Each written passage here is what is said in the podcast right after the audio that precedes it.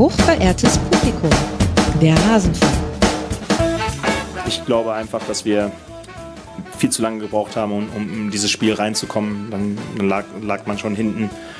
Und dann haben wir trotzdem sehr, sehr viele Sachen versucht. Wir haben nochmal versucht, Einfluss zu nehmen auf das Spiel, aber wir konnten heute weder mit dem Tempo noch mit der Passsicherheit, mit der Ballsicherheit ähm, des Gegners umgehen und äh, deshalb war es heute eine verdiente Niederlage. Alles zum letzten Bundesligaspieltag. Das ist schlecht, wenn man mit dem Tempo und der Passsicherheit nicht mitgehen kann und dann auch noch 0 zu 2 hinten liegt nach neun Minuten. Das war Edin Terzic nach dem 0 zu 4 zu Hause gegen den FC Bayern und damit hallo und herzlich willkommen hier im Rasenfunk. Mein Name ist Max Jakob Ost. Ich bin der Edgenetzer auf mastodon.social und bei Blue Sky und wir wollen heute einen Fokus legen auf den BVB. Das stand schon vor diesem Spiel fest. Ehrlicherweise dachte ich, dass der BVB mit einem positiveren Ergebnis rausgehen würde aus dieser Partie. Jetzt ist es dann doch vielleicht eher und täglich grüßt das Murmeltier. Aber wie genau das jetzt zu analysieren ist und die Lage beim BVB ist, das beantworte sowieso nicht ich euch, sondern Sebastian Westling ist hier seit sechs Jahren. 2017 war es das letzte Mal hier, Sebastian. Ihr kennt seine Stimme, so wenn schon. ihr schon irgendwann mal eine BVB oder eine DFB-Pressekonferenz gehört habt, denn er war lange BVB und DFB-Reporter. Jetzt ist er Redaktionsleiter der Sportredaktion von Funke Medien. Hallo Sebastian, schön, dass du hier bist. Hallo, ich freue mich. So lange ist das schon, das hatte ich nicht auf dem Schirm. Ist verrückt, oder? Ja, also äh, es kam uns, glaube ich, beiden nicht so lange vor, weil ich dich schon immer wieder angefragt habe und es ging sich halt terminlich nicht aus. Aber ja, sechs Jahre. Schön, dass du wieder hier bist. Ja, und wir reden über genau das gleiche wie damals vermutlich. ja, das müssen wir jetzt dann gleich rausarbeiten. Mal schauen. Wir haben auch wahnsinnig viel Input im äh, Forum äh, bekommen. Aber bevor wir loslegen mit unserer Analyse, gibt es noch zwei Dinge zu sagen. Zum einen, der Rasenfunk ist und bleibt Paywall, Werbe und Sponsoren frei. Wir finanzieren uns ausschließlich über eure freiwillige Unterstützung, liebe Hörerinnen und Hörer. Und auf rasenfunk.de slash supportersclub erfahrt ihr, wie man uns unterstützen kann. Und auf kios.rasenfunk.de könnt ihr uns unterstützen, indem ihr euch Merchandise von uns äh, kauft. Ganz herzlichen Dank an alle, die das getan haben im letzten Monat Oktober und jetzt auch schon im November. Und dann habe ich noch eine weitere Ergänzung, die bezieht sich jetzt auf die letzte Analysesendung zur Bundesliga, die ich gemacht habe. Da habe ich aufgehangen am Fall Masraoui einen kleinen spontanen Monolog äh, zum Israel-Palästina-Krieg äh, ausgeführt und äh, dazu äh, ist ein bisschen Feedback bekommen und gekommen und ich möchte zum einen euch loben. Es war eine super Diskussion, egal auf welcher Plattform. Ich musste keinen einzigen Kommentar loben. Das ist wirklich selten heutzutage. Also das Rasenfunkpublikum hat mal wieder gezeigt, auf allen Plattformen, warum es das Rasenfunkpublikum ist. Und dann möchte ich euch danken, denn ihr habt mir zwei, drei ungenaue Formulierungen durchgehen lassen. Und das ist ja auch dieser Tage nicht immer normal. Also zum einen habe ich äh, den Fehler gemacht, Judentum mit Israel gleichzusetzen. Das war nicht meine Intention, aber ich habe es mir nochmal angehört. Das war einfach schlecht formuliert. Ich habe nicht gut genug darauf hingewiesen, dass Antisemitismus auch in Deutschland natürlich ein altes Problem ist. Also dass wir jetzt nur einen neuen Höhepunkt sehen im Antisemitismus. Und ich habe gelernt, das war ich einfach schlecht informiert, wer Free Palestine ruft, der meint damit nicht automatisch From the River to the Sea und damit die Auslöschung des Staats Israel.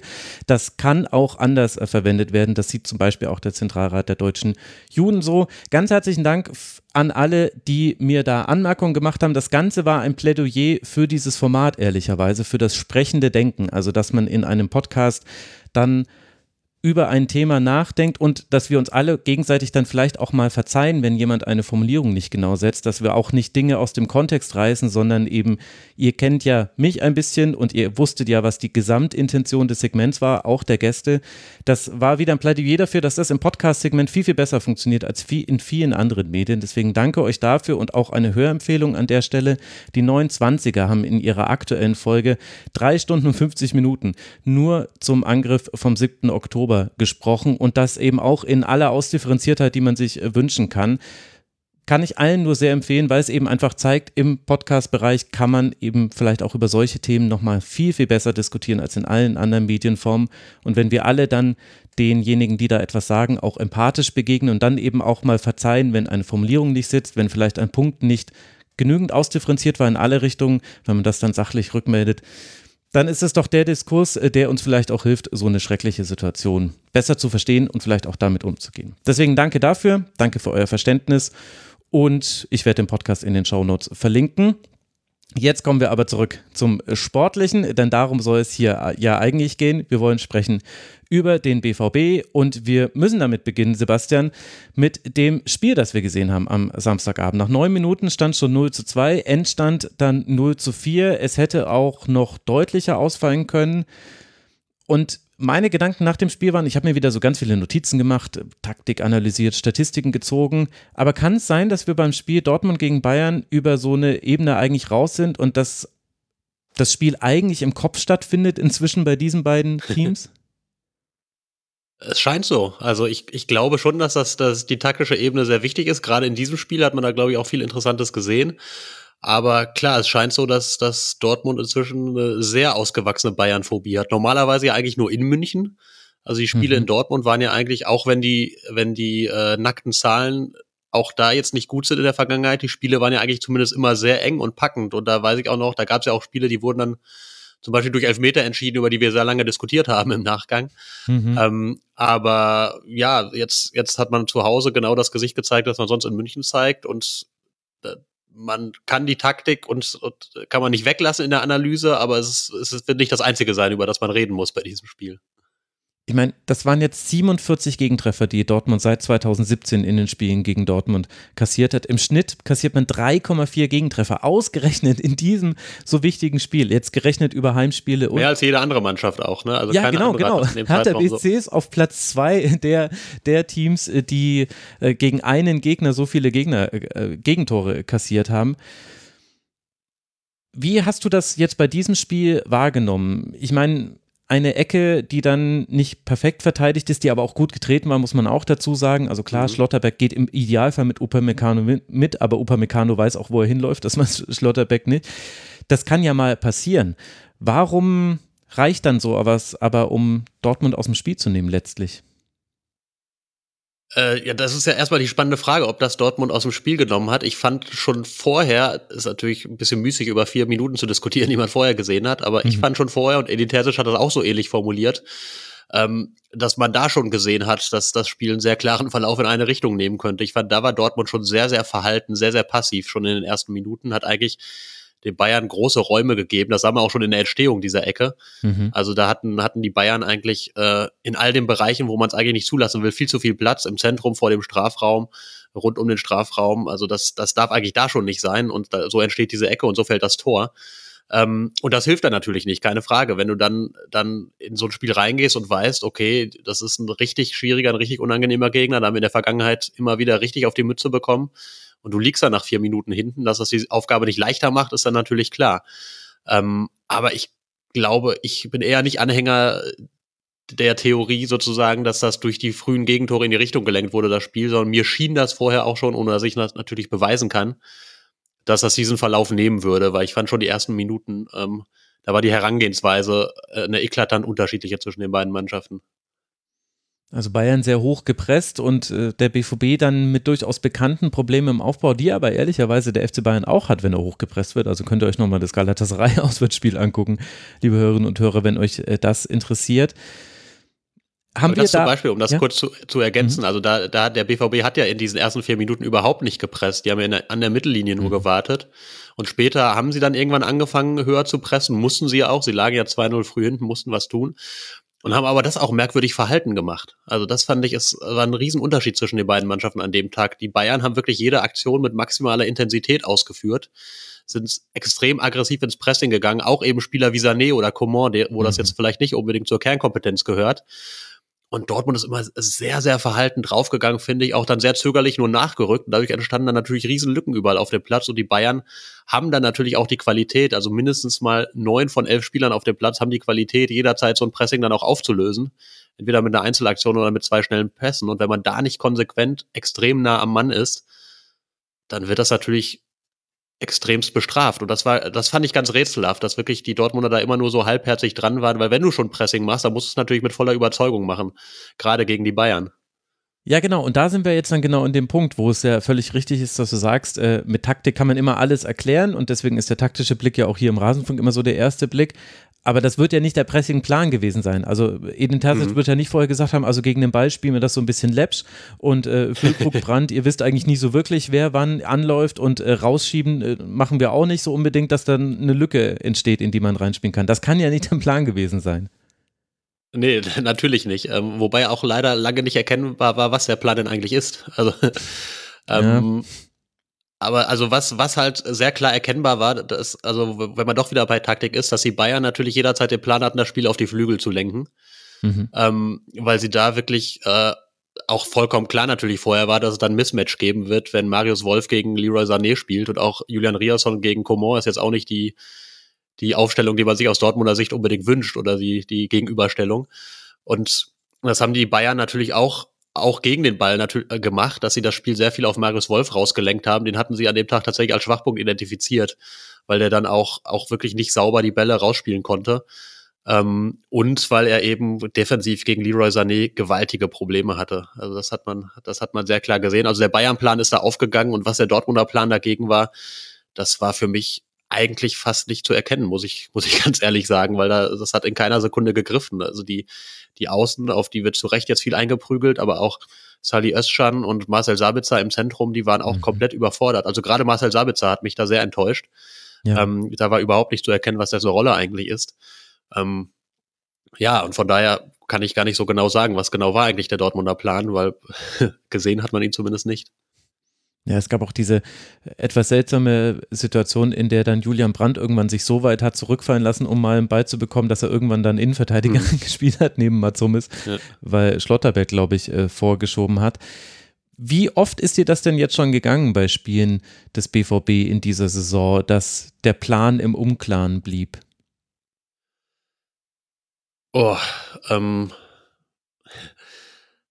also das erste Mal in, in dieser, in dieser äh in diesem krassen Ausmaß war es, war es schon das erste Mal. Also es war, mhm.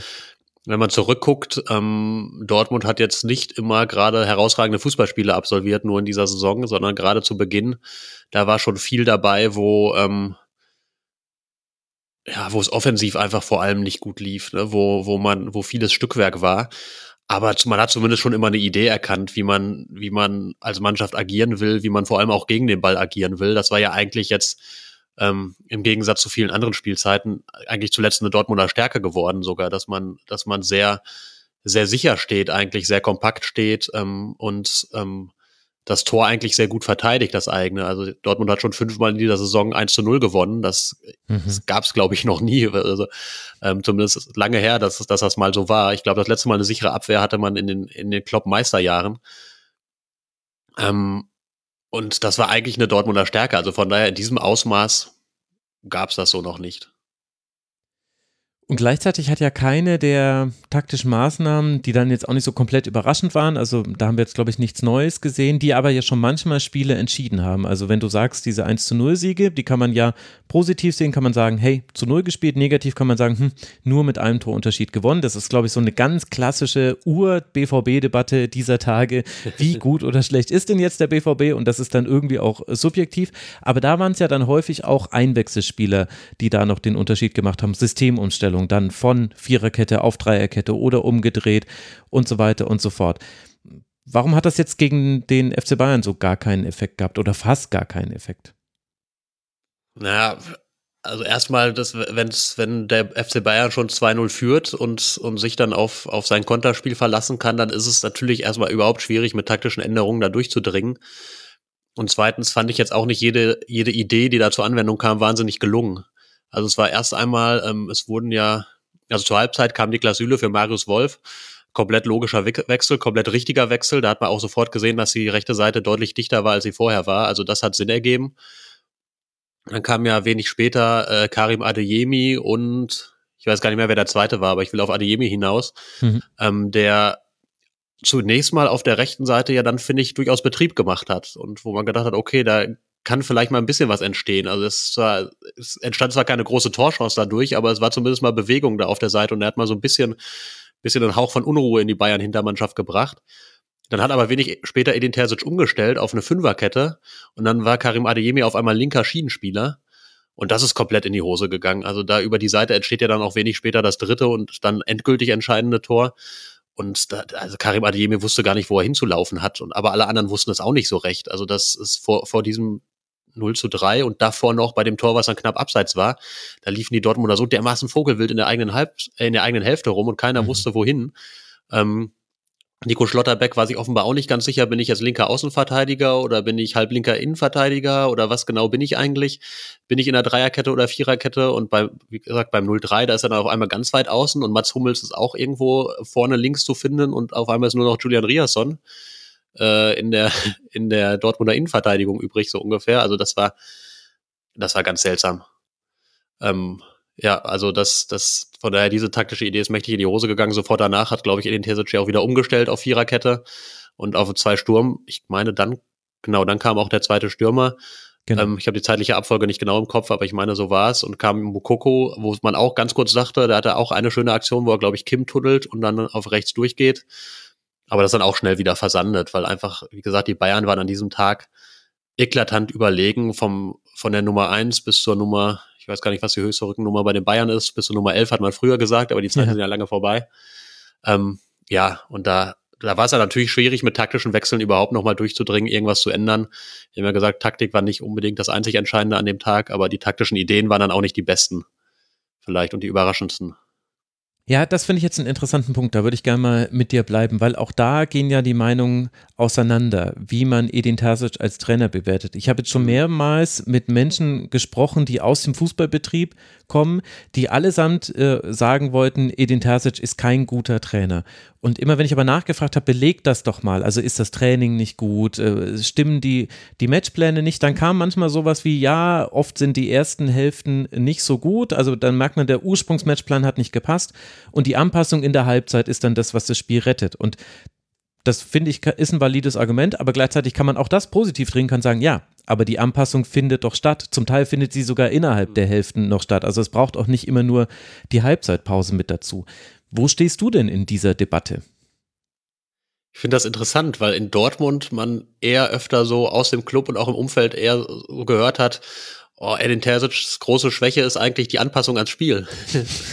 also das ist, das ist die Kritik, die man hier mhm. irgendwie in Dortmund, wie gesagt, von Fans und auch von äh, so im Club immer mal wieder gehört hat. Und da war durchaus auch was dran. Also es gab viele Spiele, wo, wo dann einfach es lief nicht so richtig und da ist es auch nicht gut gelungen, Anpassungen zu finden, war meine Wahrnehmung. Das war allerdings jetzt in den letzten Wochen sehr viel besser. Und das, wir haben da mit Sebastian Kehl auch mal ein Interview gehabt kürzlich und der hat das im Prinzip durch die Blume auch bestätigt, dass sich Edin Terzic da weiterentwickelt hat, durchaus. Und dass, ähm, dass er zuletzt tatsächlich sehr oft mit, mit seinen Änderungen Spiele dann auch, auch durchaus entschieden hat, dass er eben mal umgestellt hat auf eine Dreierkette, was dann die deutlich bessere Maßnahme war, oder, mhm. oder auf, wie jetzt zuletzt in Frankfurt, auf das Zweisturmsystem in der zweiten Halbzeit mit Mokoko neben Füllkrug, was die deutlich bessere Idee war. Ähm, aber da war es eben der Ursprungsmatchplan, der, der ja offensichtlich nicht so ganz gut war. Mhm. ähm, von daher interessante Debatte. Also ich, ich tue mich schwer, jetzt sozusagen, das ist die eine Schwäche von Edith Terzic, das kann er gut, das kann er weniger gut. Ähm, ich finde, er ist nach wie vor ein junger Trainer, der, der vieles mitbringt, der gerade in der Menschenführung richtig stark ist, der, der ähm, guter Anführer ist, weil er, weil er einfach äh, rhetorisch gut vermitteln kann, was er will und da auch durchaus verschiedene Ebenen findet, Leute zu packen. Er redet mit Journalisten, dann redet er anders als mit Spielern, was ja auch sein muss, logischerweise, mhm. und holt jeden da. Also das ist richtig gut. Ähm, so beim Thema Taktik, Matchpläne, da sehe ich Entwicklungspotenzial. ähm, aber da sehe ich tatsächlich auch eine Entwicklung. Also das ist, da ist, glaube ich, schon, aber es ist, glaube ich, auch ganz normal. Er ist ein relativ junger Trainer nach wie vor, ist 41 jetzt. Ähm, hat nicht die ganz große Erfahrung im Profifußball, also als, als Profitrainer, was ja zum Beispiel auch ein Unterschied zu Julian Nagelsmann ist, der, der noch ein bisschen jünger ist, aber dafür auch schon, glaube ich, acht Jahre jetzt äh, als äh, Profitrainer unterwegs. Das macht natürlich einen Unterschied und das ist, ist natürlich, ähm, man sammelt Erfahrungswerte, man sieht, was für Ideen funktioniert haben, was für Ideen nicht funktioniert haben, wie man in Spielen reagiert, was Konsequenzen sind. Das, da muss man ja, glaube ich, viel Erfahrungswerte einfach sammeln. Die kann er noch so auf dem Level nicht unbedingt haben, obwohl er natürlich lange Co-Trainer war, auch mit guten Trainern zusammengearbeitet hat. Aber ich sehe da auf jeden Fall eine Weiterentwicklung bei ihm und bei der Mannschaft. Ähm, aber verstehe auch, wenn es Kritiker gibt, die sagen, zu den allerbesten Bundesliga-Trainern gehört er jetzt vielleicht aktuell nicht. Verstehe aber auch, warum die Dortmunder sagen, das ist gar nicht so wichtig, weil an vielen anderen Punkten passt er gerade exzellent zu uns.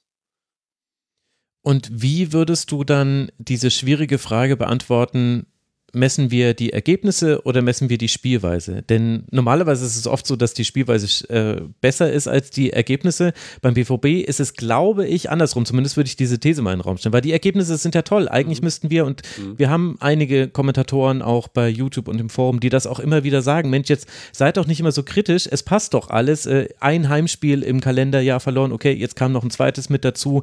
Die beste Rückrunde seit äh, Erfindung der Leberwurst äh, gespielt, ja, irgendwie die Meisterschaft äh, verspielt, aber das sind ja alles richtige, Spiel, äh, richtige Argumente, auch jetzt gegen Newcastle. Man war auch jetzt bis zu diesem Spiel, war man in der Liga ungeschlagen, hat nur gegen PSG auswärts verloren. Also die Ergebnisse sind ganz wunderbar. Und dann gibt es aber viele Gäste und auch mich hin und wieder, die an der Spielweise immer wieder Kritik üben. Wo stehst du mhm. in dieser Debatte? Ich sehe schon, das ist heute die ganze Zeit Positionierung. Du musst, musst Flagge bekennen, Sebastian.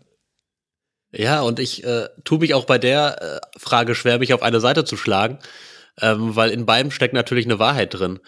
Ähm, wenn ich zurückdenke an die letzte Saison, da habe ich dann, äh, bevor das Spiel gegen Mainz anstand, habe ich auch gedacht, ich werde sehr viel Asche auf mein Haupt streuen müssen, weil ich ungefähr nach jedem zweiten Spiel in der Hinrunde geschrieben habe, wer so spielt, kann auf gar keinen Fall deutscher Meister werden. Mhm. und äh, und ich weiß genau, dass, dass es gibt ja sehr viele Menschen, die, die diese Texte sehr genau lesen und sie da einem im Zweifel vorlegen. Und ich glaube, da hätte der ein oder andere dort eine dicke Kladde gehabt, die er mir mal auf den Schreibtisch dann gelegt hätte. Mhm. Ähm, von daher bin ich da so ein bisschen vorsichtig geworden, zu sagen, oh, Spielstil ist aber so schlecht, das kann gar nichts geben. Andererseits, ähm, ja, die Ergebnisse waren gut. Sie waren jetzt aber auch nicht überragend gut. Du hattest äh, unentschieden gegen Bochum, gegen Köln, äh, nee, gegen Köln nicht. Da hat man irgendwie noch gewonnen und wusste nicht wieso. Aber unentschieden gegen Bochum, gegen Heidenheim. Ähm, und jetzt eben gegen, gegen Bayern verloren. Und du hast jetzt im Ergebnis halt auch schon sieben Punkte Rückstand auf Leverkusen und fünf auf den FC Bayern. Also das ist ja auch keine Bilanz, die man haben will nach, nach noch einem Drittel der Saison ungefähr, dass man da schon so weit weg ist, dass man sagt, okay, wenn die Gegner jetzt nicht eine Schwächeperiode hinlegen, kommen wir da nicht mehr dran. Also aus eigener Kraft sind die weg. Mhm. Das will man ja auch nicht. Also sind die Ergebnisse jetzt nach diesem Spiel okay, aber halt auch nicht richtig gut. Das muss man fairerweise sagen. Und normalerweise ist es ja so, wenn die Spielweise auf Dauer nicht überzeugend ist, dann kommen irgendwann die Ergebnisse auch nicht mehr. Das kann man so ein bisschen, eine Weile kann man das, glaube ich, ähm, übertünchen. Irgendwann geht's dann schief. Mhm. Wobei, und jetzt mache ich ja. die nächste Wolte, ähm, die Spielweise hat sich schon deutlich gebessert gehabt, fand ich. Also zu Beginn der Saison waren wir alle sehr kritisch und das auch vollkommen zu Recht. Da war es einfach nicht gut. Zuletzt war es dann immer besser. Also es war jetzt offensiv jetzt auch nicht so das, was man vielleicht schon gesehen hatte in der Vergangenheit, wo wirklich Gegner auf, mit Hochgeschwindigkeitsfußball nur so auseinandergespielt wurden. Ähm, das war es nicht. Das war jetzt aber zuletzt auch nicht Edin Terzic's, Ziel. Er hat das, also er hat das mal sehr prägnant formuliert, weniger sexy, mehr Erfolg. Mhm. Ähm, weniger sexy hat geklappt, mehr Erfolg, jetzt eine ganze Weile auch. Ja. Ähm, aber die Mannschaft war deutlich stabiler, das habe ich ja gesagt. Also man war, also was man gesehen hat, dass ein sehr klarer Fokus darauf lag, dass man stabil ist, dass man eine gewisse Konstanz in sein Spiel bringt, dass man klare Abläufe drin hat, die vor allem defensiv greifen und die haben immer besser gegriffen und man hat ja viele Spiele sehr sehr kontrolliert nach Hause gefahren. Also auch das Spiel gegen Hoffenheim im Pokal zum Beispiel, was zwar nur 1-0 ausging, aber das war komplette Dortmunder Kontrolle von vorne bis hinten, bis auf natürlich eine, eine ganz frühe Torchance der Hoffenheimer. Aber ansonsten hat man das Spiel komplett kontrolliert und das gegen so eine Mannschaft, die jetzt auch nicht schlecht ist, ist das ja auch eine Leistung. Und davor gegen Wolfsburg, die kamen und gut drauf gewesen waren, die hat man auch nur 1-0 besiegt, aber auch komplett kontrolliert. Spiel gegen Bremen, nur ein 1-0, aber auch komplette Kontrolle eigentlich also es war schon, da waren sehr klare Fortschritte zu erkennen. Und es war jetzt nicht so, dass die Ergebnisse jetzt irgendwie zufällig zustande kamen, sondern das war schon so, dass dann in den Spielen jetzt zuletzt Dortmund schon immer die bessere Mannschaft war, fand ich, und die Spiele mhm. kontrolliert und dominiert hat. Gegen Newcastle auch sehr lange ein sehr gutes Spiel gemacht, hinten raus ein bisschen Glück gehabt. Also da war auf jeden Fall sehr viel Fortschritt zu sehen, aber es war natürlich jetzt gegen Bayern ein eklatanter Rückfall. So, jetzt habe ich sehr lange geredet. Ja, aber ähm, es ist ja so, es ist ja ein einerseits und ein andererseits, weil man könnte ja auch sagen, also wenn wir, du hast ja jetzt auch den Vergleichsrahmen zu Leverkusen und Bayern aufgemacht und da muss man ja aber auch anerkennen, die spielen ja absolut abnormale Spielzeiten. Also Leverkusen neun Siege, ein Unentschieden, Bayern acht Siege, zwei Unentschieden, 38 zu sieben Tore haben die einen und 30 zu zehn Tore haben die anderen. Mit wem vergleichen wir uns da? Klar, mit Leverkusen könnte man sich wirtschaftlich vergleichen, aber das hat andere Gründe. Das äh, haben wir im Leverkusen-Segment schon auseinandergenommen, warum die gerade so gut sind. Und der FC Bayern ist halt der FC Bayern, also mit wem misst man sich da? Gleichzeitig gab es diese Diskussion um das äh, weniger sexy, mehr Erfolg. Die gab es auch bei uns im Forum, fand ich sehr interessant nachzulesen.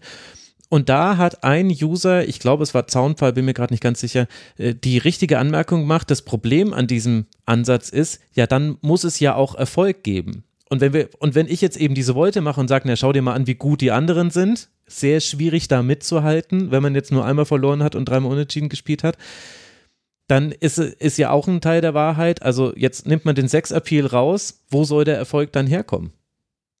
Mhm. Ja, das, das ist, ist genau der Punkt. Also ich, äh, wir hatten diese Diskussion in Dortmund auch schon äh, damals, als Lucien Favre Trainer war. Da ja. erinnere ich mich sehr genau, da war, saß ich nach irgendeinem Champions League-Spiel, ich glaube in Barcelona, saß ich mit einem mit einem Verantwortlichen äh, am Flughafen vor dem Rückflug. Und da haben wir halt auch diskutiert darüber, dass das Dortmunder Spiel zurzeit einfach keinen Spaß macht, was damals, mhm. weil das war diese äh, Favre, der viel, vieles gut oder richtig gemacht hat, aber der Fußball war schon, schon öfter dann auch mal so zum Einschlafen eigentlich. Und dann meinte derjenige, ja, schön und gut, aber er kann diese ganze Diskussion über, über schönes Spiel und so weiter auch nicht mehr hören. Die Leute wollen doch jetzt auch mal wieder, dass der BVB erfolgreich ist und Titel holt. Und da war meine klare Antwort, ja, aber dann muss auch wirklich der Erfolg da sein, weil wenn du, wenn du schon, schon keinen guten Fußball spielst und dann auch noch irgendwie den anderen hinterherläufst, wofür willst du dann überhaupt noch stehen? Also der BVB hatte ja immer so ein klares, klares Spiel eigentlich, wofür er steht. Du konntest äh, Leute in einfach in 22 weiße Trikots packen und hast eigentlich trotzdem meist sehr schnell erkannt, welche Mannschaft jetzt der BVB ist, weil es einfach mhm. ein sehr klarer, dynamischer, rasanter Fußball war. Ähm, also das darfst du dir jetzt auch nicht, also dieses dieses Alleinstellungsmerkmal oder dieses, da, auch dafür sind Leute ja ins Stadion gegangen, weil sie wussten, da geht die Post ab, da passiert was. Ähm, wenn du das jetzt sozusagen dir ein bisschen abgewöhnst, um erfolgreicher zu sein, dann musst du halt bitteschön auch erfolgreicher sein, weil sonst ist, glaube ich, die Ungeduld deutlich schneller sehr groß. Also die, die Leute gehen lieber mit fliegenden Fahnen unter, als dass sie äh, gelangweilt untergehen. Ja, genau. Wenn sie und, denn untergehen. Und es ist eben anscheinend sehr schwierig für den BVB-Titel zu gewinnen. Ich meine, es gab im DFB-Pokal jetzt ein Fenster, wo jetzt aktuell ist es auch wieder offen, weil der FC Bayern halt einfach mhm. immer fröhlich ausscheidet, sehr, sehr früh. Da ist Leipzig jetzt zweimal durchgeschlüpft und hat sich da zweimal Pokalerfolge gehört und wir müssen jetzt nicht in die Analyse gehen, warum das jeweils dann schiefgegangen ist beim BVB. Es ist aber schiefgegangen. Aber wenn wir mal dieses Mantra weniger sexy, mehr Erfolg, wenn wir das äh, weiterdenken und nicht nur auf die Spielweise, sondern auch auf die Kaderzusammenstellung sehen, ist das auch dann quasi die mhm. Überschrift unter eben einer veränderten Kaderstrategie, bei der man sich erfahrene Bundesligaspieler, Matcher, Sabitzer, Füllkrug geholt hat, Bansebaini natürlich dazu noch, aber eben kein Alvarez und eben kein Jude Bellingham 2, so schwierig es natürlich ist, den zweiten Jude Bellingham zu finden, alles. Also, aber du weißt, was ich meine.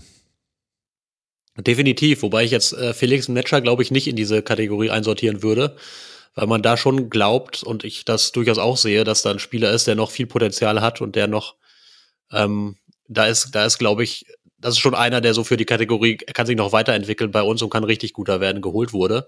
Mhm. Aber bei anderen Spielern definitiv. Also das äh, Füllkrug auch so ein bisschen Spezialfall natürlich, weil man ähm, kurz vor Ende der Transferperiode gemerkt hat, oh, mit Sebastian Aller, das ist jetzt doch nicht nur eine kurze Schwächephase, sondern der ist richtig außer Form, da müssen wir was tun dringend. Und dann musste man halt irgendwas Machbares tun und dann kam Niklas Füllkrug. Also den würde ich da nicht zwingend unter dieses Thema Strategie einsortieren, aber zum Beispiel äh, ein Julian Riasson, ist ein mhm. ganz klassisches Beispiel dafür. Äh, Benze Baini natürlich auch. Also da hat man, hat man ein, ein Rafael Guerrero gehabt mit einem klaren Profil, über den wir auch jahrelang geschimpft haben, immer mal wieder und zu Recht geschimpft haben, weil er zwar wunderbar Fußball spielen, aber sehr viel weniger wunderbar verteidigen konnte. Und jetzt hat man einen, wo man sagt, ja, der verteidigt sehr solide und der ist dynamisch und aggressiv, aber der so dieses Zauberhafte fehlt dem ein bisschen. ähm, und das, das ist tatsächlich äh, eine klare Strategie von Sebastian Kehl, der gesagt hat, er will diesem Kader mehr, mehr Robustheit geben, mehr Widerstandsfähigkeit geben. Er will, ähm, ja, er will eben eine Mannschaft, die nicht nur schön spielt, sondern die auch dagegenhalten kann. Und ja, das ist deswegen, das ist ein bisschen Abkehr von einer früheren Herangehensweise. Michael Zorc hat dann gerne, wenn man es überspitzt, äh, irgendwie am Transfermarkt fünf junge Zauberfüße gekauft. Äh, mhm. Drei davon haben funktioniert. Und äh, da musste der Trainer irgendwie gucken, wie er sie dann zusammen in eine Mannschaft presst. Weshalb man auch natürlich auch so gewisse Disbalancen immer mal wieder im Kader hatte und auf einmal irgendwie fünf gute Zehner hatte, aber keinen Sechser oder so. Also das ist, ähm, Genau, und Sebastian Kehl, der macht so ein bisschen anders. Der will dezidiert eben solche Spieler, die, genau, Bundesliga-Erfahrung, hast du gesagt. Also Marcel Sabitzer ist auch ein Beispiel dafür, mhm. wo du sagst, die werden sich jetzt bei uns nicht mehr granatisch weiterentwickeln, granatenmäßig weiterentwickeln. Aber die, die bringen uns mehr, also ich sage immer uns, weil ich jetzt aus Sicht des BVB sozusagen ja. zitiere, ich mache mich da nicht gemein. Ähm, die, äh, die bringen eben die Mannschaft weiter, die machen sie robuster, die machen sie widerstandsfähiger. Das ist sozusagen die klare Idee dahinter. Und ein bisschen Vorbild war da durchaus auch Leverkusen letztes Jahr, die dann einen wie Andrich geholt haben, äh, wo man, wo ich ehrlicherweise auch dachte, was wollen die denn jetzt mit dem? Ähm, und der natürlich damals äh, total eingeschlagen ist für Leverkusen, weil er diese Mannschaft, dieser Mannschaft etwas gegeben hat, was sie vorher nicht hatte. Und das hat man auch in Dortmund gesehen und hat gesagt, okay, vielleicht müssen wir ein bisschen in diese Richtung auch gehen. Ist man jetzt gegangen, ähm, muss man schauen, wie gut das aufgeht. Also es ist ein bisschen früh, das zu bewerten, finde ich, weil es gab jetzt wieder einen größeren Umbruch natürlich in Dortmund. Jude Bellingham ist weg, der ist schwer zu ersetzen. Ähm, also da würde ich so so ein abschließendes Urteil würde ich da noch nicht fällen wollen. Man sieht, dass es durchaus ähm, in der Hinsicht was gebracht hat, dass die Mannschaft, äh, wie gesagt, äh, defensiv deutlich sicherer auftritt, insgesamt kontrollierter und konstanter auftritt. Das würde ich schon behaupten. Ähm, dass sie auch durchaus Spiele gewinnt oder in Spiele zurückfindet, wo es früher vielleicht nicht geklappt hätte. Also auch das Spiel gegen Frankfurt, so schlecht die erste Halbzeit war, muss man ihnen da ja zugutehalten. Sie kommen zurück in dieses Spiel gegen eine wirklich mhm. starke Frankfurter Mannschaft, ja. ähm, kommen auf, aus, machen aus dem 0-2 wieder ein 2-2, dann fällt ja nochmal ein Gegentor und dann gleichen sie wieder aus, wenn ich wenn ich den Spielverlauf richtig im Kopf habe, ich ja. weiß es gar nicht mehr. Auf jeden Fall lief nicht gut für sie und sie haben es, ähm, sie sind äh, zurückgekommen. Auch das ist ja eine Qualität durchaus. Ähm, also da sieht man schon, dass das auch auf eine Art und Weise Früchte trägt, aber am Ende steht es natürlich trotzdem, ja, wir sind, also wie aus Sicht von Dortmund wieder, man ist deutlich zurück in der Tabelle jetzt schon. Ähm, klar, die anderen spielen eine Freak-Saison, aber man hat halt auch gesehen, äh, die Dortmunder Ansprüche auch im Umfeld, die wachsen einfach. Also man, es macht den Leuten auch keinen Spaß mehr zu sagen, ja, wir sind schon wieder Zweiter oder Dritter geworden und haben die Champions League sicher Horio. Mhm. Sondern man hat zum Ende der vergangenen Saison auch gesehen, was das mit der Stadt und mit den Fans macht, wenn auf einmal die Chance auf die Meisterschaft war. Da war ja wirklich alles elektrisiert. Ja. Also das hat man hier im Ruhrgebiet ganz, ganz krass gemerkt und ich nehme an, auch in anderen Teilen Deutschlands, dass da auf einmal was da entstanden ist und was da für, mhm. für ein Feuer drin war, bei den Fans im Stadion natürlich, aber auch, wie gesagt, im Umfeld in der ganzen Stadt. Also da war richtig was los. Da hat man gemerkt, okay, das macht richtig was mit den Leuten. Und jetzt daraus erklärt sich auch so ein bisschen, wie, wie stark dann die Reaktion, die negativen Reaktionen waren, als es dann am Anfang ein bisschen schief ging, weil dann, glaube ich, die Enttäuschung dann umso größer war, dass es nicht nahtlos so weiterging. Und man merkt, okay, jetzt laufen wir schon wieder hinterher und jetzt fangen wir schon wieder Sisyphos-mäßig an, den Stein wieder auf den Berg hochzurollen, weil Jude Bellingham ist weg und alles wieder schwierig. Ähm, ja, jetzt äh, weiß ich nicht, wie ich dieses langen Monolog zu einer vernünftigen Abbindung bringe, aber ja, erstmal meine Gedanken, jetzt mach was draus. Genau, ich, ich bin auch äh, fest, äh, fest davon überzeugt, dass ich daraus was machen kann, weil da stecken nämlich zwei äh, interessante Aspekte drin. Und der eine, da kann man nämlich anknüpfen, was, die, was du am Schluss gesagt hast, nämlich, dass ja schon relativ früh die Unruhe wieder relativ laut war, obwohl die Ergebnisse, das haben wir ja auch schon jetzt mehrfach gesagt, eigentlich gepasst haben beim BVB. Und hat das dann nicht auch mit den Neuzugängen zu tun. Also Metscher, Sabitzer, Füllkrug, Benzebaini. Ich meine, bei Metscher kam noch ein ganz anderes Thema mit dazu, auch äh, völlig zu Recht, wie ich äh, finde. Hm. Aber gerade der Vergleich mit Leverkusen zeigt ja, also der ist ja brutal gerade. Also Leverkusen holt Bonifest, Grimaldo und Chaka. Ja, so. Dortmund holt Metscher, Sabitzer, Füllkrug. Es ist jetzt etwas gemeint, was ich hier gerade tue, aber das ist ja die Lebensrealität von BVB-Fans. Mhm. Ja, absolut. Und das, das ist natürlich genau das, was man in Dortmund auch gesehen hat. Also dass, dass äh, die holen Grimaldo, wir holen Benzebaini. Ne? Also die, die holen Boniface, wir holen Füllkrug. Ähm, äh, die holen Schaka, wir holen Netscher Sabitzer. Ja, also das, das ist absolut klar. Ich meine, man kann das, also vieles kann man aus Dortmunder Sicht ein bisschen nachvollziehen. Und wir haben, wie gesagt, in diesem Interview, was wir mit Sebastian Kehl hatten, hat er vieles auch nachvollziehbar erklärt. Beispiel Boniface das ist halt eine Entscheidung, die muss fallen im Januar, Februar oder, oder März, auf jeden Fall relativ früh in der Saison. Und zu dem Zeitpunkt hattest du ein Gefühl, okay, Sebastian Aller, der hat seine Krebserkrankung überwunden, mhm. der ist richtig stark, wir haben einen richtig guten Neuner. Ähm, warum sollen wir jetzt viel Geld für einen anderen ausgeben? Wir haben andere mhm. Kaderbaustellen. Ja. Ähm, bei Granit Xhaka, da kann man natürlich sagen, hätte man machen müssen, aber auch das Gesamtpaket Granit Xhaka, nach allem, was ich höre, ist für Leverkusen ein sehr, sehr, sehr teures, aus Ablöse und vor allem auch aus Gehalt. Das wollte man sich so in Dortmund dann eben auch nicht leisten. Ähm, weil auch, klar, man hat viel, oder weil man auch noch nicht wusste zu dem Zeitpunkt oder noch nicht sicher sagen konnte, dass man die 100 Millionen für Bellingham haben wird.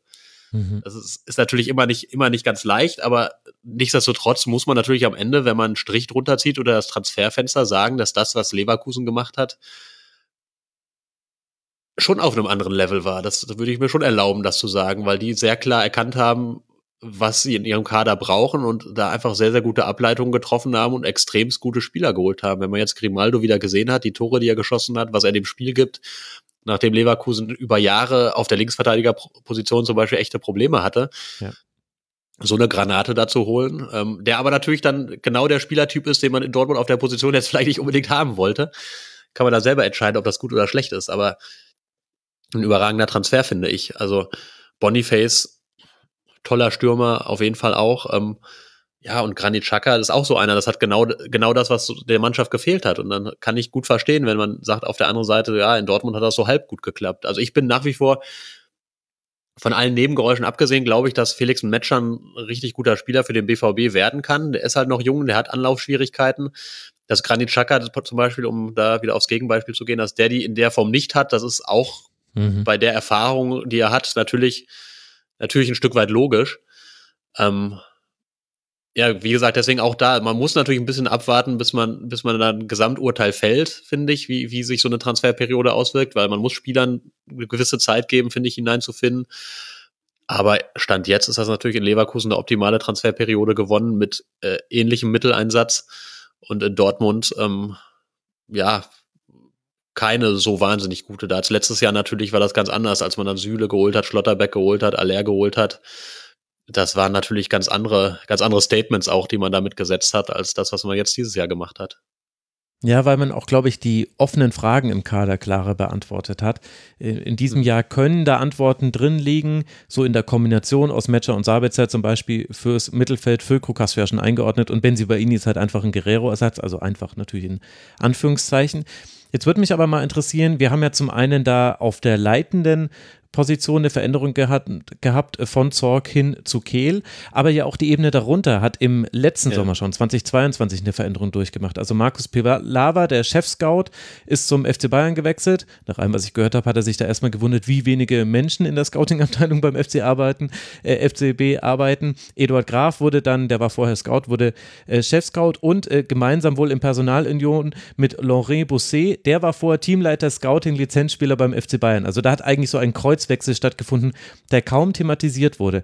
Glaubst du, das spielt auch eine Rolle, wenn wir diese Transferperiode jetzt beurteilen, weil, wenn die im Sommer 22 gekommen sind, dann haben die ja jetzt 23, 24 gestaltet.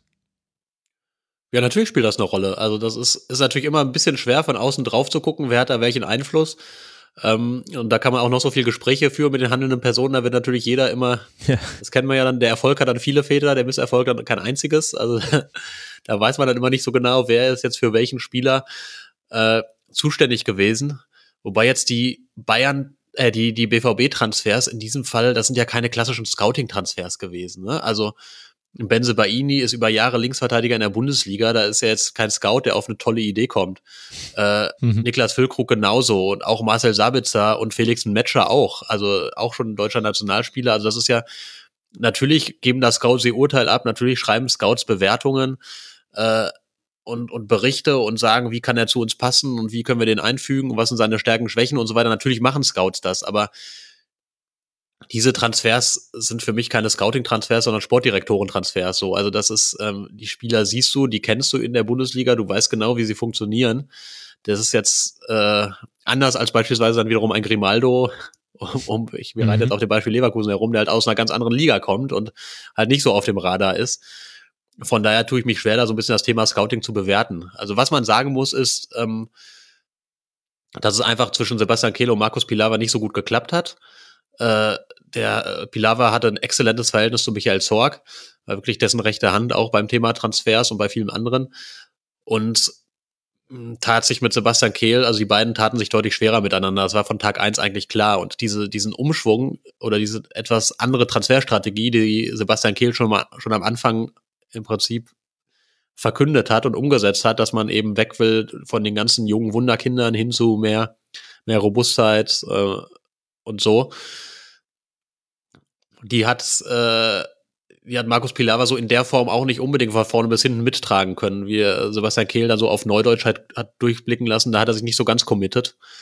Ähm, und ja, deswegen war das logisch, dass es da zu einer Trennung kam von daher natürlich, also es hat immer was mit Scouting zu tun, so eine Transferperiode, finde ich. Aber in dieser, in diesem Fall, äh, klar, vielleicht kann man sagen, die haben ihm offenbar keine einzige gute Idee geliefert, wenn, wenn da jetzt kein, kein Spieler aus der, aus dem Hut gezaubert wurde. Aber in dem Fall, ja, das sind halt so Transfers, da, da würde ich nie Scouts sozusagen zur Verantwortung für ziehen für all diese Transfers, weil das sind äh, Spieler, die haben auch du und ich auf dem Schirm gehabt. ja. Ähm, über wen man da eher reden kann, ist zum Beispiel ein, ein Julian Duranville, der, der mhm. im Winter kam. Ähm, das, das, die, da haben sie einen guten entdeckt, auch wenn der jetzt noch nicht wahnsinnig viel äh, gemacht hat, weil er, weil er lange verletzt war, jetzt auch wieder verletzt ist. Ähm, aber das ist auf jeden Fall ein Spieler mit sehr, sehr viel Potenzial oder davor ein Jamie Bino Gittens, die dann irgendwann gekommen sind. Das sind solche Spieler, wo ich dann sagen würde, okay, da, da hatte jemand eine gute Idee und die scheint zu funktionieren, auch wenn es noch nicht den ganz großen Effekt zeigt. Ähm, vielleicht auch Julian Riasson ist auch etwas, wo man sagen kann, das war zumindest mal eine etwas kreativere, mutigere Idee, weil das hätte so mhm. keiner auf dem Schirm gehabt, dass sie einen von Union Berlin haben, der auch tatsächlich, auch wenn man ihn nach dem Bayern-Spiel kritisieren muss, aber trotzdem genau das jetzt halt liefert, was man sich von ihm erhofft hat. So eine sehr solide Lösung für beide Abwehrseiten, auf die jetzt so keiner gekommen wäre. Also das, das kann, da gibt schon dann Dinge, die man loben kann, aber so bei den Sommertransfers, ähm, wie gesagt, das hat ja mit Scouting nicht viel zu tun.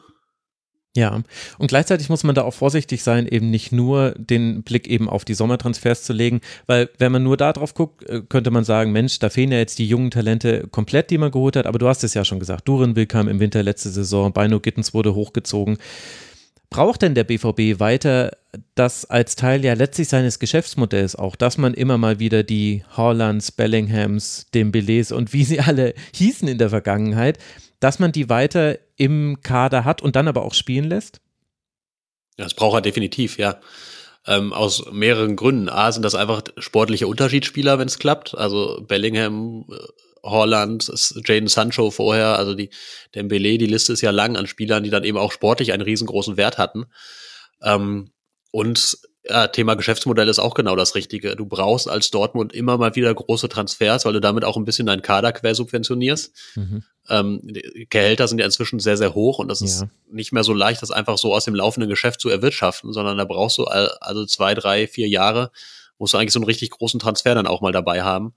Ähm, das zeigt sich ja auch darin, dass, dass Jude Bellingham, man hat 100 Millionen eingenommen und hat davon so zwei Drittel ungefähr wieder ausgegeben und der Rest da wird er immer auf Steuern und so verwiesen, aber Teil der Wahrheit ist eben auch, dass, dass man damit auch seinen Kader durchaus, durchaus finanziert. Und dritter Punkt ist natürlich ähm, die Attraktivität des, des BVB in Deutschland und darüber hinaus auch. Man schielt mhm. ja auch mhm. immer auf den internationalen Markt und da, ähm, da wirst du jetzt mit, mit Julian Riasson und Marcel Sabitzer jetzt äh, keine Blumentöpfe gewinnen sondern da brauchst, musst du natürlich immer mal wieder so Stars, Stars entwickeln und heranziehen, ähm, weil du die fertigen Stars kannst du nicht kaufen, das ist vollkommen klar. Ähm, das kann ja außer dem FC Bayern wirklich keiner in Deutschland. Mhm. Und deswegen musst du sie entwickeln und du brauchst sie dann eben aus, aus diesen genannten Gründen auch, weil du willst ja auch am internationalen Markt erfolgreich sein, sozusagen. Und dann, ja, geht es ohne eigentlich nicht. Aber zahlt da der BVB vielleicht auch ein bisschen zu viel Gehalt. Also ist natürlich jetzt so eine Henne-Ei-Thematik so ein bisschen und äh, wie will man es anders machen? Man will, man soll ja auch Erfolg haben, sonst sitzen wir zwar hier und sagen, Mensch, der BVB spart sich kaputt. Aber ist schon interessant äh, im direkten Vergleich, also ist jetzt dann bezogen auf die Zahlen 21, 22, das sind ja die, die wir kennen. Äh, der FC Bayern hat ein Verhältnis zwischen Personalaufwand zu eben den Einnahmen, die man hat, von 53 Prozent, also eine Personalkostenquote. Und da steckt ja noch sehr, sehr viel äh, Personal, was nicht nur jetzt Lizenzspielerbereich ist, mit drin. Bei Dortmund sind es Wo man sagen muss, kleiner Einschub, ja. Kleiner Einschub auf auch im internationalen Vergleich überaus solide. Ne? Da sind ja, ja, ganz andere Zahlen. Genau, genau. Also da äh, Barca und so weiter. Ich meine, gut, die müssen ja gerade deswegen runter, aber genau, du bist bei City bist du bei 70 Prozent und so weiter. Äh, Dortmund ist aber 10 Prozentpunkte höher, äh, bei äh, oder fast 10 Prozentpunkte, Entschuldigung, 62 Prozent. Und ohne dass wir uns jetzt da um einzelne Millionenbeträge streiten müssen, zeigt es ja aber, äh, man hat, glaube ich, ein höheres Risiko als eben der FC Bayern. Deswegen würden wir beide ja sagen, das, was Bayern da macht, ist relativ solide, weil die kriegen das immer ganz gut querfinanziert finanziert, selbst wenn sie jetzt mal in dem gut, DFB-Pokal, da verdient man nicht so viel Geld, aber selbst wenn sie mal in einem Wettbewerb ausscheiden sollten. Jetzt hatten wir aber ja schon mal eine Situation bei Borussia Dortmund, die ist ein bisschen mehr als 20 Jahre her. Da hat man eben sehr, sehr viel Geld in Gehälter investiert und dann hat man klar einmal die Meisterschaft noch geholt, aber dann Qualifikation zur Champions League verloren im Playoff-Spiel damals, dann Qualifikation zum UEFA Cup verloren im Playoff-Spiel damals. Ich glaube, Igor de Camargo hat damals das äh, entscheidende Elfmetertor gemacht und dann wissen wir, ich will jetzt, so schlimm wird es nicht nochmal kommen, aber 2005 ja fast die Insolvenz. Also, wie bewertest du das Risiko, was der BVB da gerade eingeht? Ja, de deutlich geringer, weil ähm, der große Unterschied zu damals ist, dass der BVB äh, jetzt auch wieder trotz Corona schuldenfrei ist. Mhm. Ähm, und da also wirklich große Puffer hat. Der hat äh, exzellente Bonität bei Banken. Ähm, der, der kann auch von den Kosten ja dann auch, zwar nicht von jetzt auf gleich, aber von denen kommst du ja dann auch dann auch irgendwann wieder runter. Verträge laufen ja aus und so und das ist, es ist, da ist man ganz, ganz weit davon entfernt. Einfach, wie gesagt, der entscheidende Punkt ist, der BVB ist schuldenfrei. Also ähm, da muss man sich keine Sorgen machen. Und das ist auch die klare Maxime, dass man jetzt äh, in der Form nicht ins Risiko geht, dass man Schulden aus, aufnimmt für sportlichen Erfolg. Also wenn man jetzt nochmal größere Baumaßnahmen macht, dann klar, da würde man vielleicht mal Kredite aufnehmen als Club, aber man macht keine Schulden, um, um das dann in, in Spieler zu investieren. Also von daher ist ist da kein großes Risiko, aber ist natürlich Teil des Geschäftsmodells, dass da immer auch mal wieder frisches Geld reinkommen muss. Und wenn das nicht so kommt, dann wird man Kosten reduzieren müssen. Man reduziert aber auch schon Kosten oder versucht das. Auch das ist ein Ansatz von Sebastian Kehl, dass er sagt, wir müssen die Verträge deutlich leistungsbezogener gestalten. Mhm. Also sprich, wenn wir erfolgreich sind, dann fließt auch viel Geld an die Spieler. Das haben die dann ja auch erarbeitet. Und wenn nicht, dann eben nicht. Und das hat jetzt teilweise schon funktioniert. Emre Can hat einen neuen Vertrag unterschrieben. Da sind deutlich mehr leistungsbezogene Komponenten drin. Ähm, bei Marco Reus und Mats Hummels war es logischerweise so, dass sie deutlich runter mussten. Die verdienen immer noch viel Geld, wo auch ein Teil aufgrund der Verdienste der Vergangenheit ist. Aber man sieht ja auch, sind trotzdem nach wie vor auch tragende Säulen. Ähm, also da, das ist auch ein Thema auf jeden Fall und da ist Sebastian Kehl dran und das ist von ihm und von, von Hans-Joachim Watzke die klare Maßgabe, dass Verträge leistungsorientierter sein müssen. Aber das stößt natürlich an Grenzen. Also wenn du gleichzeitig mithalten willst mit dem FC Bayern oder auch jetzt mit Leverkusen oder mit Wolfsburg oder mit Leipzig, wo ja inzwischen auch richtig gute Gehälter gezahlt werden. Also das wird ja, Leipzig wird an der, bei der Thematik oft ein bisschen unterschätzt, aber da sind mhm. die Sprünge jetzt in den letzten Jahren auch, ja. auch rasant groß gewesen. Also das, ähm, da musst du natürlich als Dortmund mithalten und dann ist das natürlich auch ein Thema, wenn du den, den Spieler unbedingt zu dir holen willst und sagst, ja, bei uns kannst du, äh, keine Ahnung, drei Millionen Basis verdienen und wenn es richtig, richtig gut läuft, kommen nochmal drei Millionen drauf. Und äh, geht er woanders hin und sagt, ja, hier kriegst du die sechs sofort. Also dann, mhm. also es ist, ist natürlich ein schmaler Grad, auf dem man wandelt, aber es ist vollkommen richtig, man will da ein bisschen runter von den Kosten. Wobei, wie gesagt, wenn es gut läuft, geht man ja gar nicht runter mit den Kosten aber man will zumindest das Risiko tatsächlich ein bisschen abpuffern, dass wenn es mal zum Beispiel in der Champions League nichts werden sollte oder die Qualifikation gar nicht erst gelingt, dass dann auch die Kosten automatisch deutlich geringere sind. Da ist man auf dem Weg, aber es ist schon noch ein weiter Weg, weil natürlich viele Verträge noch laufen. Ja, und ich meine, die Thematik ist natürlich beim BVB, du hast ja recht, dass man schuldenfrei ist. Gleichzeitig hat man die dicken Corona-Verluste, das waren so rund 140 mhm. Millionen Euro. Die hat man unter anderem durch eine Kapitalerhöhung äh, ja. wieder reingeholt. Und das kannst du halt nicht beliebig oft machen. Das ist ja, ist ja. Ja, genau. Wir hoffen jetzt auch mal, dass Corona nicht beliebig oft kommt. Ja. Äh, weil das ist natürlich eine mhm. Ausnahmesituation. Und da hat man halt, ich finde, da hat man dann aber auch schon gesehen, dass eben das Dortmunder Gebilde ein sehr stabiles ist. Also klar, die Kapitalerhöhung gab es. Aber ansonsten sind sie ja wirklich ohne große Probleme durch, durch die Corona-Krise gegangen. Sie haben noch nicht mal Kurzarbeit gemacht im Club, was ja auch viele andere Vereine mhm. gemacht haben und oder oder Landesbürgschaften gab es ja in Gelsenkirchen und bei Werder Bremen und noch bei vielen anderen Clubs. Also ich finde, da hast du schon auch eigentlich gesehen, dass der Club sehr solide aufgestellt ist. Also natürlich haben sie diese diese ähm, Kapitalerhöhung gemacht und die kannst du nicht beliebig oft machen. Die haben sie benutzt, um ihre Schulden wieder auf Null zu stellen.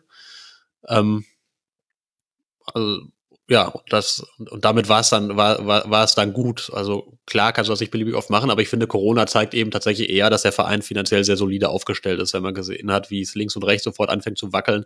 Auch nachvollziehbar, weil ja das gesamte Geschäftsmodell auf einmal weg ist. Also ich, ich staune eigentlich nach wie vor, dass Corona komplett ohne Insolvenzen abgegangen ist, weil wenn dir von jetzt auf gleich eigentlich deine gesamte Basis wegbricht, äh, ist das, ist das schon maximal kompliziert und das ist ja aus Dortmunder Sicht erstaunlich gut verlaufen dann.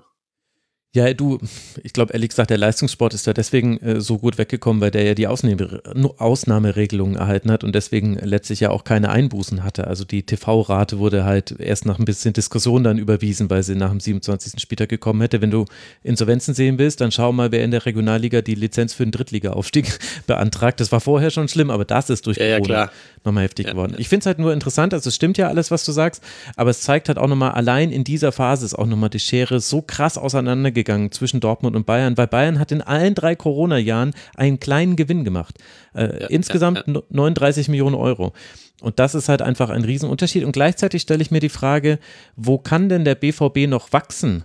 deiner Meinung nach? Weil ich glaube, mich zu erinnern, dass die Vor-Corona-Zahlen so waren, dass man gesehen hat, ah, im Merchandising erreicht man eigentlich so langsam so ein langsam ein Plateau. Es sind nicht mehr die krassen ja. Zuwächse und dann wissen wir ja, TV-Situation ist man sehr vom Abschneiden in der Champions League abhängig. National sieht es ja sehr gut aus, weil man ja in der Regel immer Zweiter oder Dritter ist äh, in den letzten Jahren gewesen. Aber wo glaubst du, kann der BVB noch wachsen? Ja, da ist man schon beim beim Thema Vermarktung im weitesten, also Sponsoring, da hat man, da sieht man schon Potenziale mhm. und das ist jetzt auch im, im letzten Jahresbericht, der kam, hat man schon gesehen, dass man da durchaus noch solide Zuwächse erzielt jetzt auch auch gegenüber dem Vor-Corona-Vergleich. Also da ist schon ein bisschen was drin. Und jetzt, also der, äh, der Umsatz jetzt, auch transferbereinigt, der war auch schon wieder etwas höher, als er vor Corona war. Also da ist, da, da, da findet Wachstum tatsächlich statt, aber man darf sich keine Illusion machen, man wird den FC Bayern nicht mehr erreichen. Also das ist, das kannst du so gar nicht aufholen. Ich meine, auch wenn man, wenn man guckt, was immer an Prämien in der Champions League auf, ausgeschüttet wird, da hat der FC Bayern ja jetzt in den letzten Jahren immer 100 Millionen und mehr bekommen, also nur, nur an UEFA-Prämien. Ja. Ähm, das, das, wie willst du das denn aufholen? Also das ist ja auch immer, wenn, wenn da irgendwie die Rechnung aufgemacht wird, der FC Bayern hat so einen riesen Vorsprung wegen der nationalen TV-Erlöse. Das ist natürlich auch ein Thema, über das man reden kann, aber es ist am Ende ist das ja Quatsch. Also die, die Riesenunterschiede kommen ja anderswoher. Da sind wir beim Thema Champions League und natürlich beim Thema Vermarktung. Und wenn du da regelmäßig in der Champions League so gut bist und so eine Marke bist, das ist einfach so viel bares Geld wert das wird der BVB nicht aufholen können. Das, da muss man ganz klar sagen. Der BVB muss gucken, dass er vor allen anderen bleibt. Das ist schwierig genug, weil du da eben mit Leipzig, mhm. mit Leverkusen Clubs hast, die auch dann teilweise andere, bessere Voraussetzungen haben. Gerade auch in der Corona-Krise hat man das gesehen. Und da äh, wird es schwierig genug, da, da zu gucken, dass man vor denen bleibt. Also die Aussichten sind da immer noch gut, denke ich, weil auch da ist der BVB als Marke auch international wesentlich stärker, logischerweise. Aber ja, es gibt Wachstumspotenzial, aber es ist jetzt nicht unendlich groß. Also das, wie gesagt, man kann bei der Vermarktung, auch bei der internationalen Vermarktung, da kann man, kann man immer noch was machen. Äh, beim, beim Sponsoring, da ist, ist, glaube ich, immer noch Raum. Da sind die auch sehr rührig und sehr kreativ in Dortmund, das muss man sagen. Ähm, aber unendlich weiter wachsen wird man da jetzt auch nicht. Und wenn, dann wächst der FC Bayern sowieso schneller. Ja, das stimmt. Also ist auch doof, dass ich auch immer diesen Vergleich hier zum FC Bayern äh, bringe, weil das ist halt einfach die eine, das eine Team, was der Liga komplett entwachsen ist und Dortmund halt so halb zusammen mit äh, Leipzig noch. Und dann ist Aber halt das ist halt die Benchmark. Natürlich muss ja. man damit vergleichen. Ne? Also das ist ja, die spielen ja in der gleichen Liga. Also das ist nun mal der Wettbewerber. Deswegen ist es ja auch legitim, das zu vergleichen. Auch wenn man zu dem Schluss kommt, okay, die Lücke ist zu groß. Ja, aber das Interessante ist, äh, dass das ja quasi einem zu dem, zu dem Konflikt bringt, in dem der BVB steht. Wenn man ökonomisch denkt, dann ist eigentlich das Allerwichtigste zum einen weiter die Jude Bellinghams dieser Welt finden und dann auch durch gute und schlechte Phasen so lange spielen lassen, bis wir die für 100 Mille verkaufen können. Und das andere ist eigentlich, ist äh, das Abschneiden in der Champions League mindestens gleichbedeutend mit dem in der Bundesliga, wo man sich quasi, Bundesliga musst du gucken, dass du dir dem Ansturm von unten erwehrst. Da ist ja gerade Leipzig und Leverkusen sind aktuell sehr, sehr gut aufgestellt. Das wird schon schwer genug. Da darf eigentlich sich der BVB nichts mehr erlauben, damit man unter die ersten vier noch kommt, wenn man so ehrlich ist. Und aber in der Champions League musst du eigentlich unbedingt weiterkommen als bis als zuletzt, weil da eben pro K.O.-Runde gibt es immer noch mal ein paar Millionen drauf und du hast eine internationale Sichtbarkeit und, und, und. Und ich frage mich dann schon, da, und da schließt sich jetzt dann wieder so ein bisschen der Kreis zu dieser neuen Transferpolitik. Ich möchte den Spielern wirklich nichts Böses. Und sie sind jetzt quasi nur Beispielnamen. Aber Metscher, Sabitzer, Füllkrug, Benzebaini, das schreit für mich nicht Champions League Viertelfinale. Das ist richtig. Also das, ähm, aber das, äh, ich sag mal so, Marcel Schmelzer, Sven Bender hat damals auch nicht Champions League Viertelfinale geschrien und man war sogar im Finale. Also es sind natürlich andere ja, Zeiten. Jürgen Klopp hat aber Finale geschrien und ja, zwar ganz gut. laut.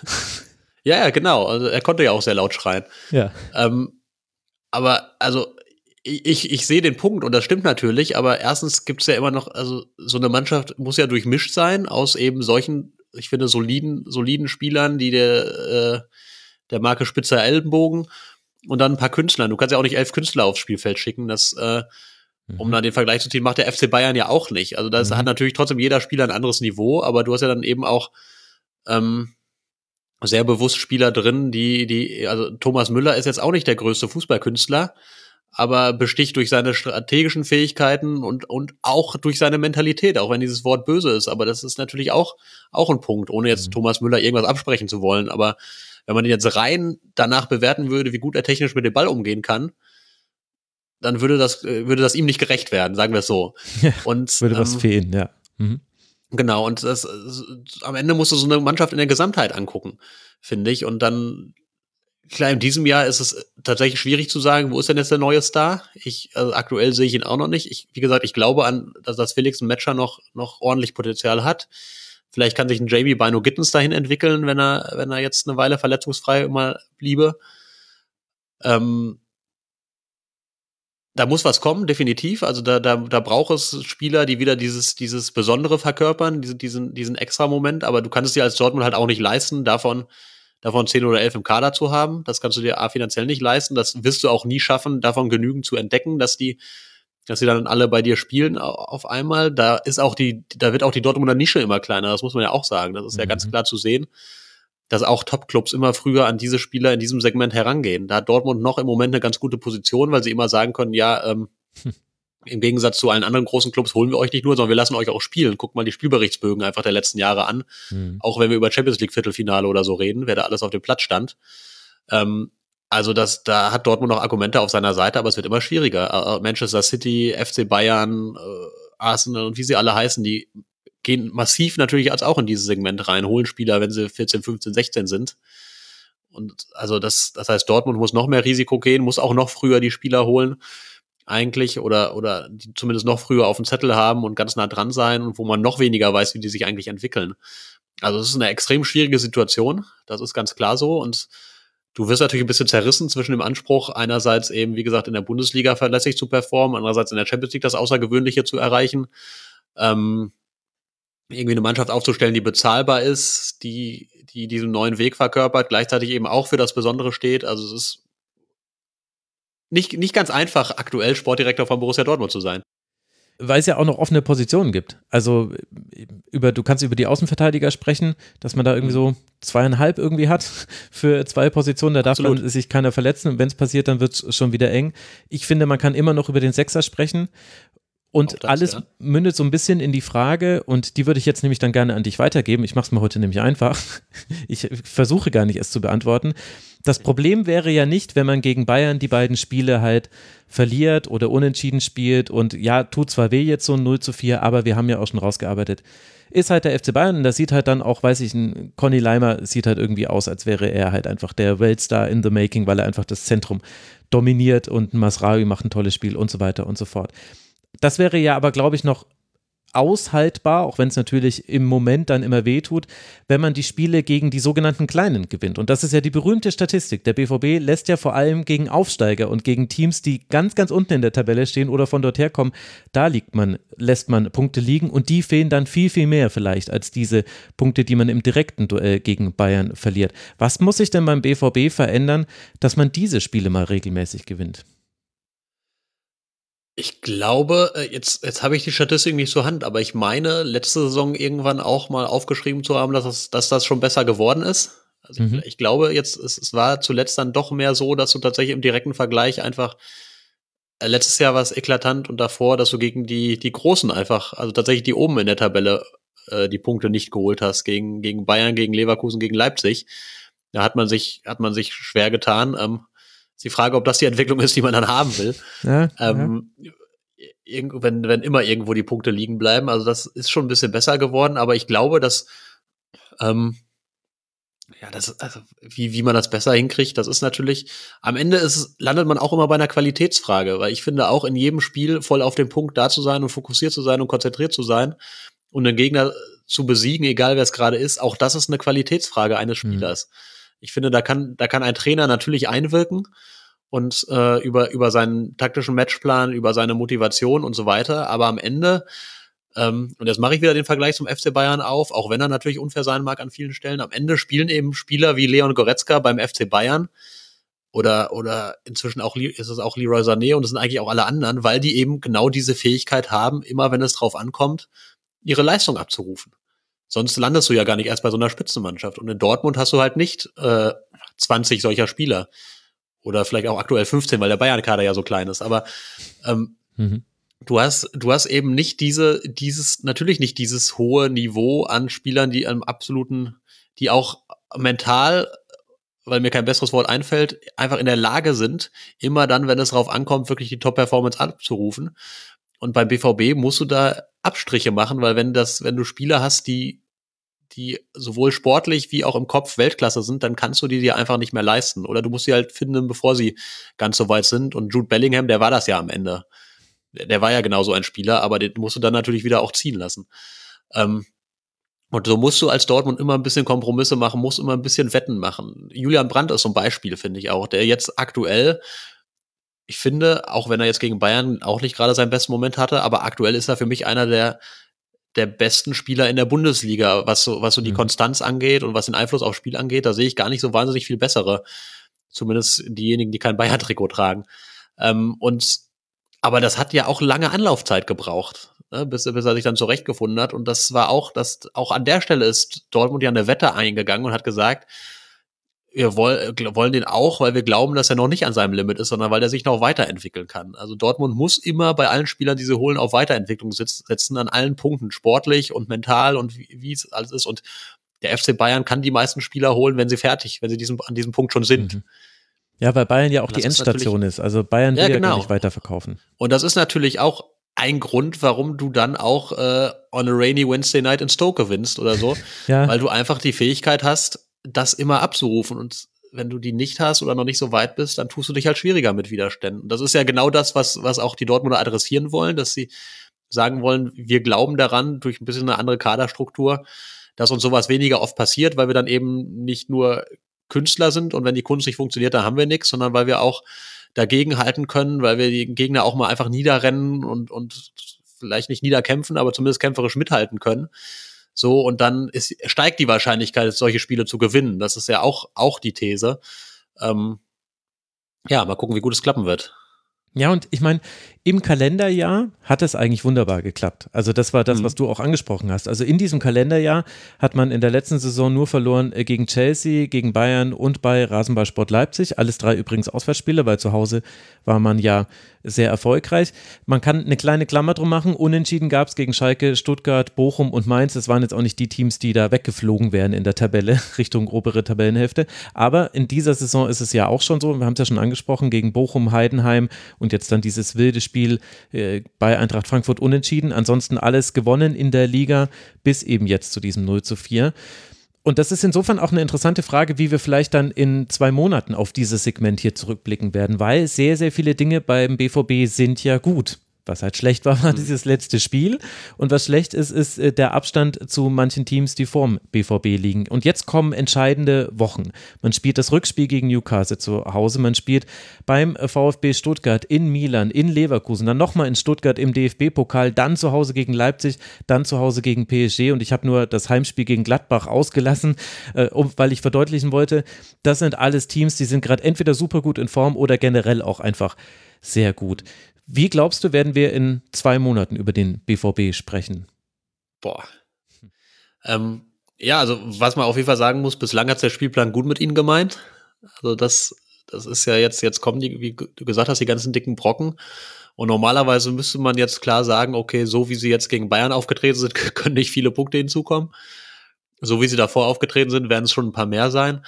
Ähm, Jetzt hat mich zuletzt der BVB unter Edin Terzic aber auch oft genug Lügen gestraft, wo ich, also ich habe auch in der letzten Saison, gerade in der Rückrunde oft gesagt, boah, so wie du jetzt gespielt hast, so das nächste Spiel gegen sei es Chelsea dann oder oder mhm. Bayern oder oder Leverkusen oder Leipzig, boah, da, wenn du so da reingehst, hast du eigentlich keine Chance. Dann sind sie aber nicht so da reingegangen. Ne? Also es ist ja auch in solchen Spielen ist der BVB dann auch oft deutlich besser ähm, was ein Motivationsthema sein mag, was aber auch damit zu tun hat, dass sie sich auch durchaus leichter tun, wenn Mannschaften mitspielen und dabei nicht so eklatant überlegen sind wie der FC Bayern vielleicht. Ähm, aber wenn Mannschaften mitspielen und ihnen Räume anbieten, da, damit kann der BVB nach wie vor besser umgehen an vielen, äh, an vielen Tagen, als wenn sich ein Gegner irgendwie verbarrikadiert und auf Konter setzt. Ähm, von daher, ja, also ich glaube, sie werden schon den einen oder anderen Punkt lassen gegen diese Mannschaften. Also dafür sind sie einfach jetzt nicht so in der überragenden Verfassung, dass ich sage, die mähen jetzt alles nieder. Ähm, aber ich sehe sie da in dieser Phase jetzt auch nicht so schlecht, wie es jetzt teilweise schon wieder gemacht wird, dass, dass gesagt wird, oh, die werden jetzt, jetzt kriegen sie nur noch auf jetzt die Mütze und am Ende sind sie Tabellenzehnter. Also dafür, wie gesagt, hat hat Edi Terzic in der Vergangenheit zu oft dann auch bewiesen, dass er es dann doch schafft, seine Mannschaft auch aus so einem Loch gegen das sie jetzt, in, in dem sie jetzt drin war gegen die Bayern, auch aus so einem Loch, aus so einem Leistungsloch, Formloch, Stimmungsloch auch wieder herauszuholen, dann im nächsten Spiel anders aufzutreten.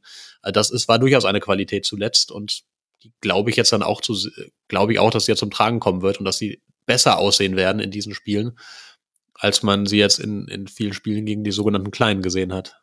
Das glaube ich nämlich auch ich finde, dass also gerade zu Hause, was habe ich gelesen? Ich glaube seit 2017 jetzt erstmals ein Spiel ohne eigenes Tor zu Hause. Mhm. Also gerade zu Hause ist äh, Dortmund in der Regel immer also immer sehr solide und äh, gewinnt die Spiele in dieser Saison auch. Und man muss ja dazu sagen, bei allem, was man kritisieren kann, dass man eben gegen Köln am ersten Spieltag nur sehr spät durch einen Einwechselspieler nach Ecke 1 zu 0 gewinnt und dass man gegen Heidenheim hätte man auch verlieren können. Klar, das wäre mhm. zu Hause extrem peinlich gewesen. Aber auch der BVB ist ja quasi mit einer Geschichte in diese Saison reingekommen und diese Geschichte war, dass man vielleicht eine historische Chance, oder ne, die Chance war definitiv historisch, die hat man vergeben. Zu Hause gegen Mainz 05 am letzten Spieltag mit 500 Millionen Fans schon auf den Straßen. Auch das darf man ja nicht, also wir dürfen nicht immer am 34. Spieltag so einen Aufriss machen, dann am ersten Spieltag erwarten, okay, das müssen sie aber alles vergessen haben, warum spielen die nicht einfach so weiter? Nee, also der BVB musste sich in diese Saison auch reinbeißen. Dieses 4 zu 2 in Freiburg, finde ich, war dann ganz klassisches Beispiel für, da war Freiburg richtig gut, dreht dieses Spiel vor der Halbzeit noch auf 2 zu 1. Das hätte richtig problematisch werden können. Ich glaube, man spielt es dann sogar in Unterzahl fertig, wenn ich mich gerade richtig erinnere. Irgendjemand hat doch noch einen Platzverweis da gesehen. Naja, ist jetzt schon eine Weile her, aber der BVB hat eben schon oft quasi äh, sich jetzt reingebissen in Saisonphasen und warum soll das jetzt nicht so weitergehen? Also da muss man auf aufpassen, nicht zu negativ zu sein. Jetzt hätte ich ein letztes Thema noch, was mich noch interessieren würde. Und zwar höre ich immer wieder, dass dieses Triumvirat aus Aki Watzke, Sebastian Kehl und Edin Terzic, da soll man jetzt nicht immer mit 3 zu 0 Entscheidungen fällen, sondern das soll es hin und wieder auch mal Unstimmigkeiten geben. Stimmt das denn und welche Rolle spielt das denn deiner Meinung nach überhaupt? Also natürlich stimmt das, ähm, aber das liegt, glaube ich, auch zu, zum großen Teil in der Natur der Sache. Also es wäre ja auch schlimm, wenn, wenn sich ständig drei, drei meinungsstarke Männer treffen und, und sich immer nur einig sind. Also das, das nennt man, glaube ich, keiner.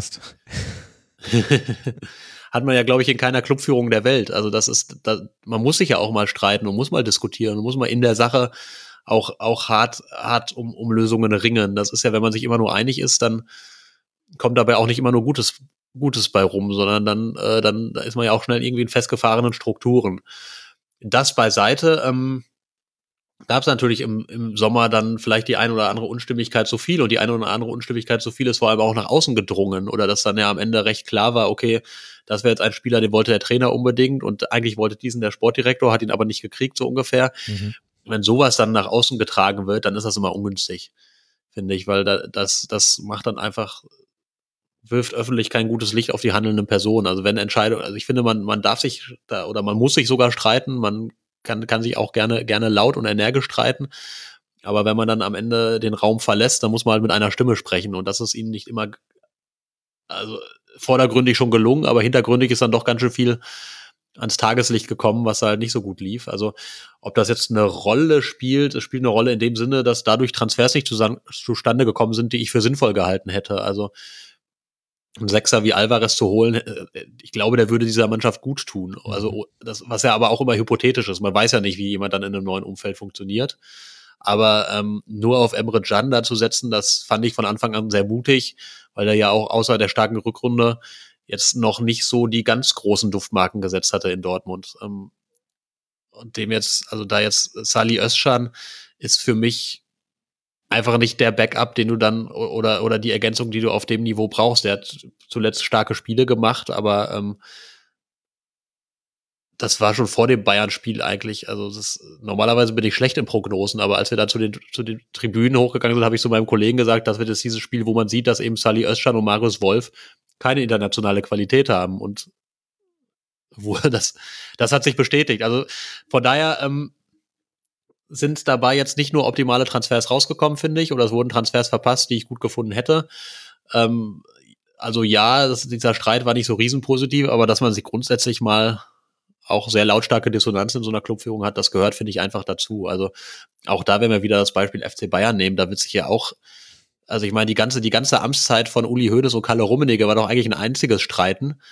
Äh, nach allem, was man so hört. Und mhm. trotzdem war es ja für den Club äh, eine unheimlich, unheimlich gute Phase. Und auch als ein Matthias Sammer da war, war es ja eine, eigentlich eine noch bessere Phase. Und der streitet sich ja nur mit allem, was nicht bei drei auf den Bäumen ist. Also das kann ja sehr, kann ja sehr produktiv sein und kann ja was sehr macht der eigentlich sein. beim BVB jetzt gerade? Müsste man nicht diese alte Frage, die Jürgen Klopp da, glaube ich, damals gestellt hat, was macht der Matthias Sammer eigentlich beim FC Bayern, wo er so ganz verschnupft äh, reagiert hat, müsste man die jetzt nicht auch eigentlich bei Borussia Dortmund stellen? Ja, also äh, zumindest von der Bezeichnung her kann ich das beantworten. Er ist externer Berater der Geschäftsführung. Ist ja auch immer, auch immer wichtig zu betonen. Also ist jetzt kein kein Berater des gesamten Vereins oder, oder von Sebastian Kehl, sondern sehr explizit ein Berater von Hans-Joachim Watzke. Und äh, Sebastian Kehl lässt sich auch nicht immer gerne an allen Stellen von Matthias Sammer beraten, weil die beiden auch sehr viele, sehr unterschiedliche Sichtweisen auf die Welt an sich und den Fußball im Besonderen haben. Ähm, von daher ist Sammer natürlich eine Stimme, die, die da Gewicht hat, weil sie direkt ins Ohr von Hans-Joachim Watzke geht.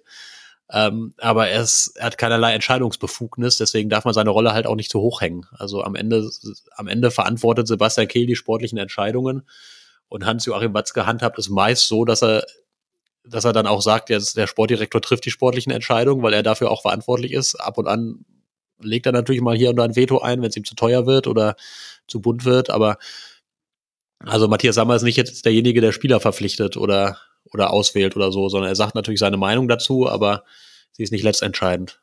Hm.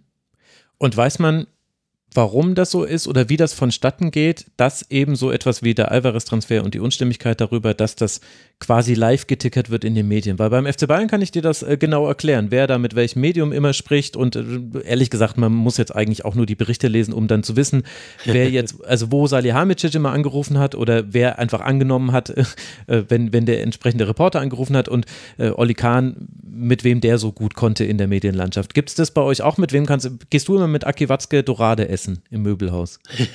Das fällt natürlich unter Quellenschutz.